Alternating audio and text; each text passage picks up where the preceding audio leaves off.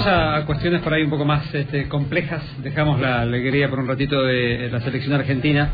Les voy a pedir que prestemos atención a una charla que vamos a tener a partir de ahora con una mamá y un primo de un chico uh, ex efectivo de la Gendarmería Nacional que hace algunos días, y de hecho la información se publicó así, eh, apareció sin vida, aparentemente en estado de, suicidio.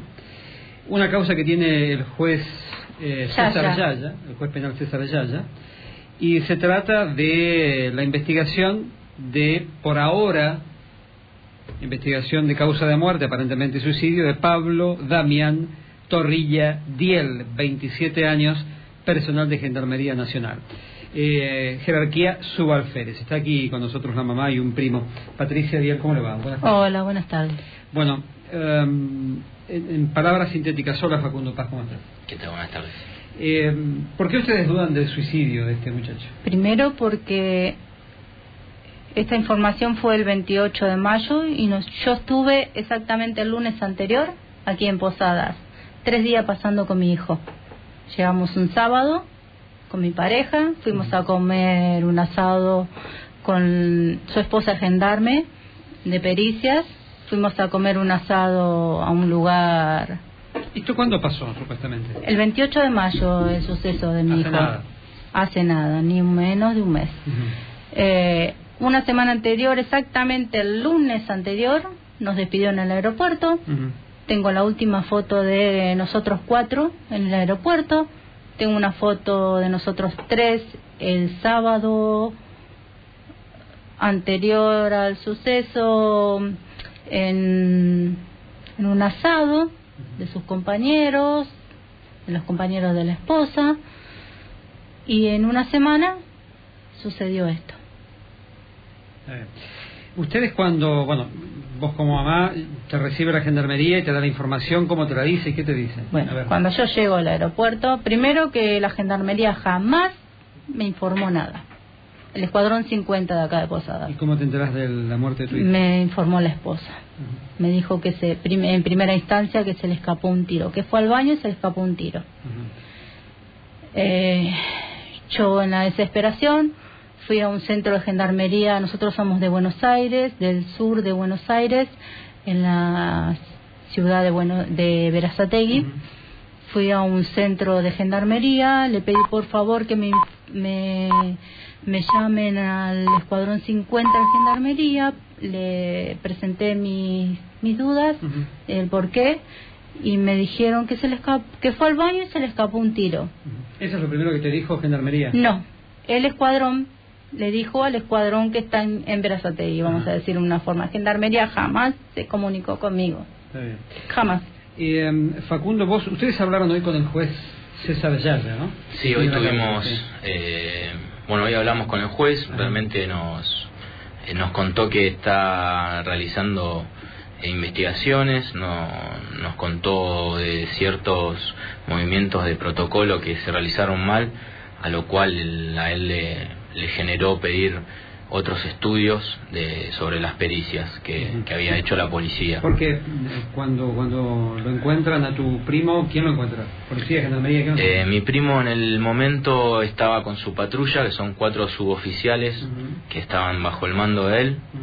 eh, Sequeira, Ortigosa, Brunner y el otro, perdón, que no conozco, no me recuerdo el nombre. Estas cuatro personas son las que relatan el hecho eh, son los primeros que entran en la escena, pues son los que ellos relatan lo sucedido. estaba de eh, servicio en un momento. Él estaba de servicio. Eh, bueno, usted hoy preguntó por qué no, no creemos en el suicidio. obviamente que por familiares y por conocerlo a él, sabemos que no fue, es algo que no podemos pretender que otros lo, lo entiendan o lo crean.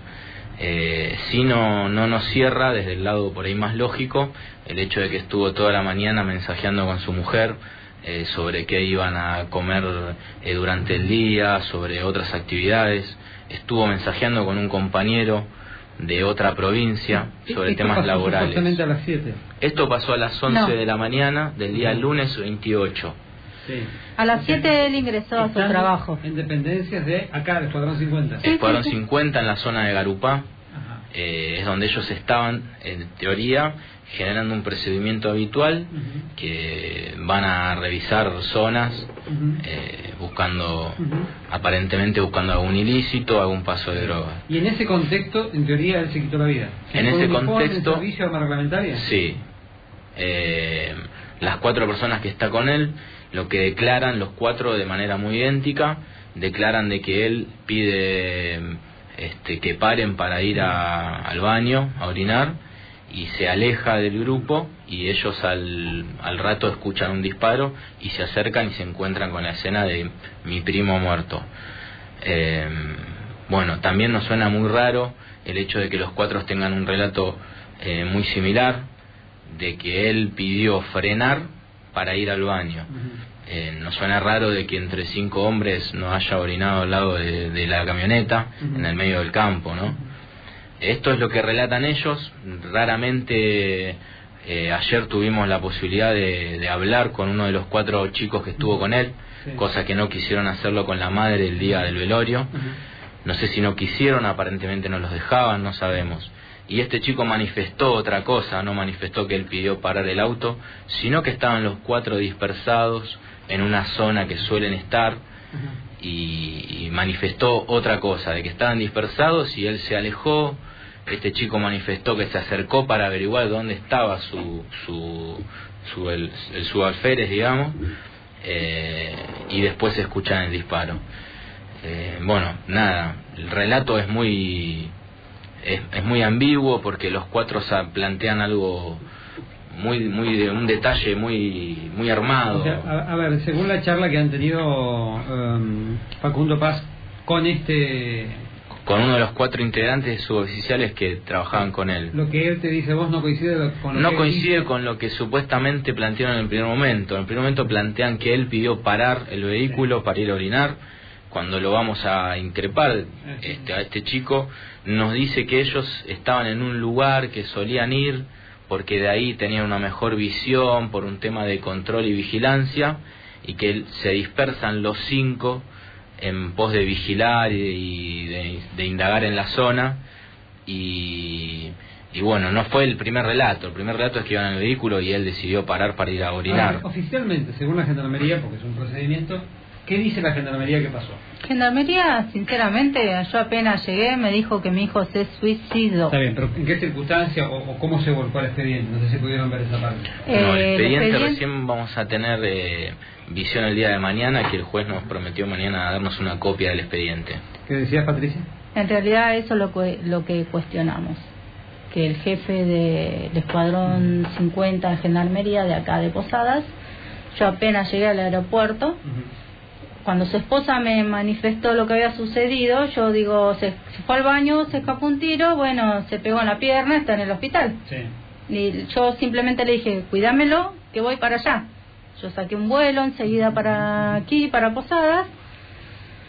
Eh, llego, me espera su jefe, me dice que se suicidó. A las 8 horas del suceso me dice que se suicidó. Cuando todavía toda la investigación no estaba, no sé si había estado ya la pericia, no sé si había estado todavía el, ¿cómo se llama? La autopsia. Está bien.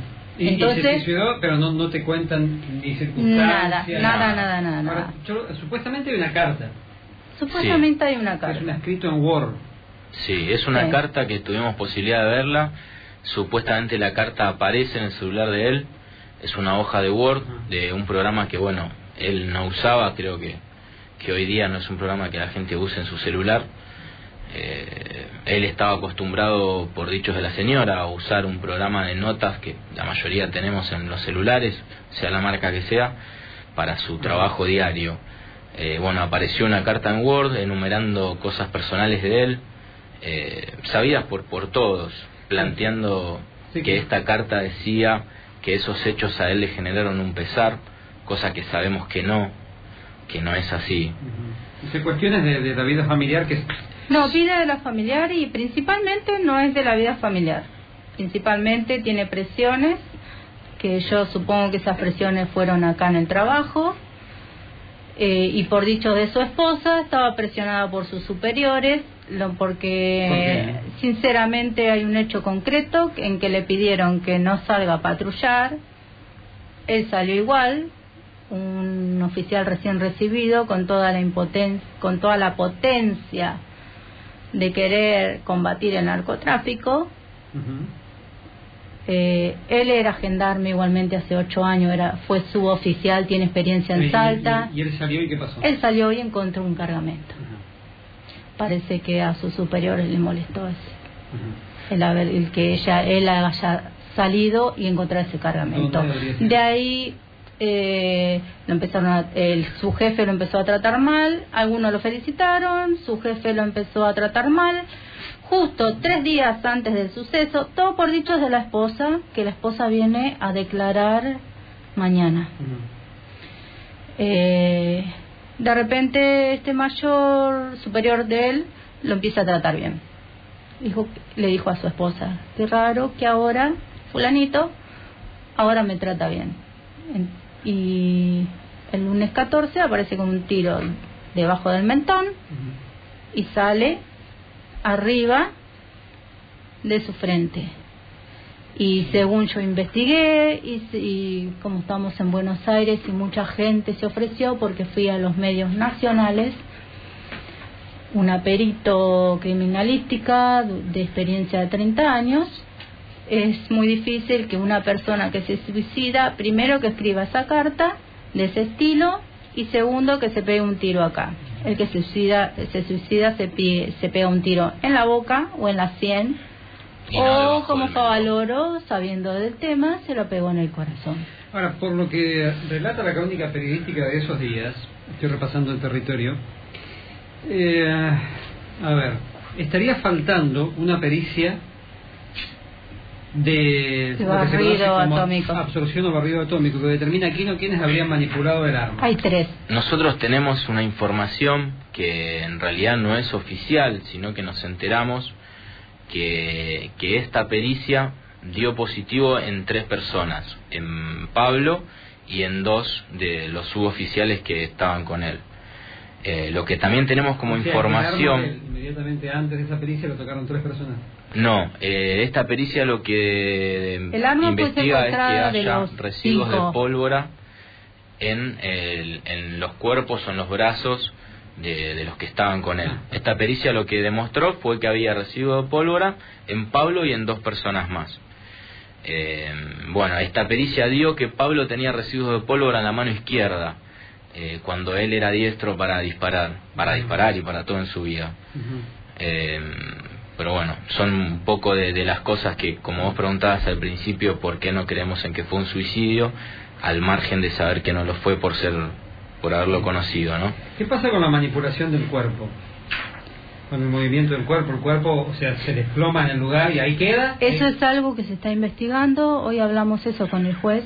Eso es algo que se está investigando, que tiene que saberlo bien el juez, cómo fue, si estaba sentado, parado, acostado, arrodillado eso se está investigando. El juez nos manifestó que hoy está investigando si se llevaron realmente bien los protocolos de, del, del, trato del cuerpo en el lugar.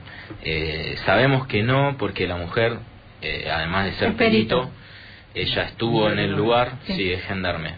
Ella manifestó que Gendarmería le entregó el chaleco antibalas que tenía puesto. Eh, obviamente en el momento ella no lo, no lo meditó, pero después en frío eh, lo planteó como una medida errónea de habérselo entregado a ella cuando tendrían que haberlo tenido para poder su celular que lo entregaron. El chaleco antibalas. el celular de él primero lo tuvo. ¿Sí? Sí, sí, sí, pero en el momento del hecho, bueno, primero algo que quiero contar al margen de lo que estábamos hablando, que ella antes de llegar al lugar a ver a, a, a su marido muerto, eh, trata de comunicarse con los cuatro suboficiales que estaban con él uh -huh. al ver que él no le respondía.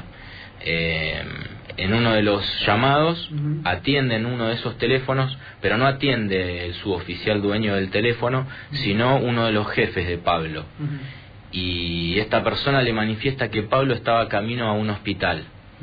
Ella corta, va al hospital y en el hospital se encuentra con que no había noticias ni de Pablo ni, ni de un pedido de ambulancias. Eh, reitera llamadas a este tipo. ¿Cómo, cómo, cómo evacúan el cuerpo de tu prima? Eh, bueno, lo que después lo que hace, como te venía relatando, Ella vuelve a llamar, este hombre la vuelve a despistar y decirle que está yendo al hospital de Garupá, mi primo, y, antes de que ella llegue a Garupá, la, llaman y le informan de que no estaba en ninguno de los dos lugares, sino que seguía tendido muerto en Garupá. Eh, es muy extraño que esta persona obviamente estaba al lado de Pablo, porque si atendió el teléfono de uno de los suboficiales que estuvo con él, este hombre estaba al lado del cuerpo. Eh, y este hombre la desvió a la mujer de Pablo, no sabemos con qué intención. Ella en todo ese desvío y malinterpretación de llamadas tardó una hora y media en llegar hacia donde estaba Pablo. Em, Otra acotación que le quiero hacer, yo estuve ayer con uno de los suboficiales que patrullaba con él. Le expliqué, le pedí que por favor me explique qué pasó ese día.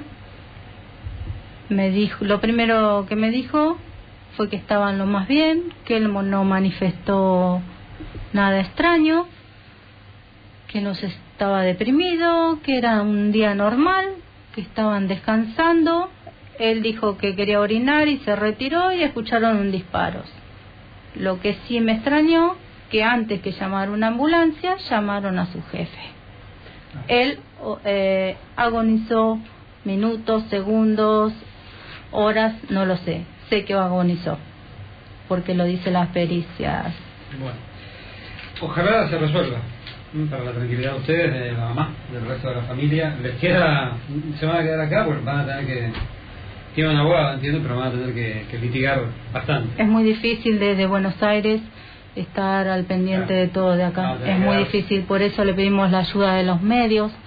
Yo sé que ustedes conocen Posadas más que nosotros. Mi hijo recién hacía, mi hijo estuvo en Iguazú el año pasado, todo el año haciendo, él es licenciado en seguridad pública. Anteriormente fue su oficial él conoce mucho de la droga, él se dedicaba y quería seguir estudiando para combatir el narcotráfico. Acá molestó a alguien y me lo mataron, aquí en Posadas, en Garupá. Bueno, ojalá tengan certezas y, rápido. ¿eh? Gracias. No, le agradezco a ustedes de todo corazón por darnos este tiempo que sé que es muy importante para ustedes. Eh, solamente se lo agradezco. Espero que si se quieren comunicar con nosotros estamos a disposición de ustedes y espero que ustedes estén a disposición de, nosotros. Eh, necesitamos de ustedes porque esto pasó aquí en Posadas. Eh, hay otros episodios que nos hemos enterado a través de otras radios, de suboficiales. Es, es una zona peligrosa, ustedes lo saben bien. Yo sé que mucha gente no se quiere comprometer, que hay gendarmes que no se quieren comprometer mi hijo se eh, dedicó a estudiar solamente para combatir el narcotráfico. Porque el narcotráfico es plata para algunos y miseria para otros y muerte para otros. Mi hijo murió aquí combatiendo el narcotráfico. Le arruinó el negocio a muchos porque él no era interesado. Nosotros venimos de una familia humilde. Nos gustó, yo fui madre y padre de mi hijo nos costó mucho su educación, era su carrera de su infancia, él no te tiraba un papel en el suelo, yo ese fue mi trabajo, educar a mis hijos. Nosotros venimos una, de la zona sur de Buenos Aires, no somos de la capital, no somos gente de dinero, porque a lo mejor en las provincias creemos que venimos de Buenos Aires y somos gente de dinero, ¿no? Pero no, somos de la zona sur, nosotros, como se lo dije aquí, me han maltratado en el Escuadrón 50. Sus jefes me han maltratado. ¿Quién es el jefe del escuadrón? el señor Gaete. Gaete. Isaac Gaete. Le sigue el señor Moyano y le sigue el señor Galeano. Los que iban con él fue Ortigosa, Brunner, bueno, yo le di la carpeta, no me sé los otros nombres. Hay Sequeira y hay otro nombre que nunca me puedo acordar. Facundo Paz y Patricia Diel, gracias. Eh, no, muchas gracias a ustedes, gracias por el espacio y sé que es muy importante.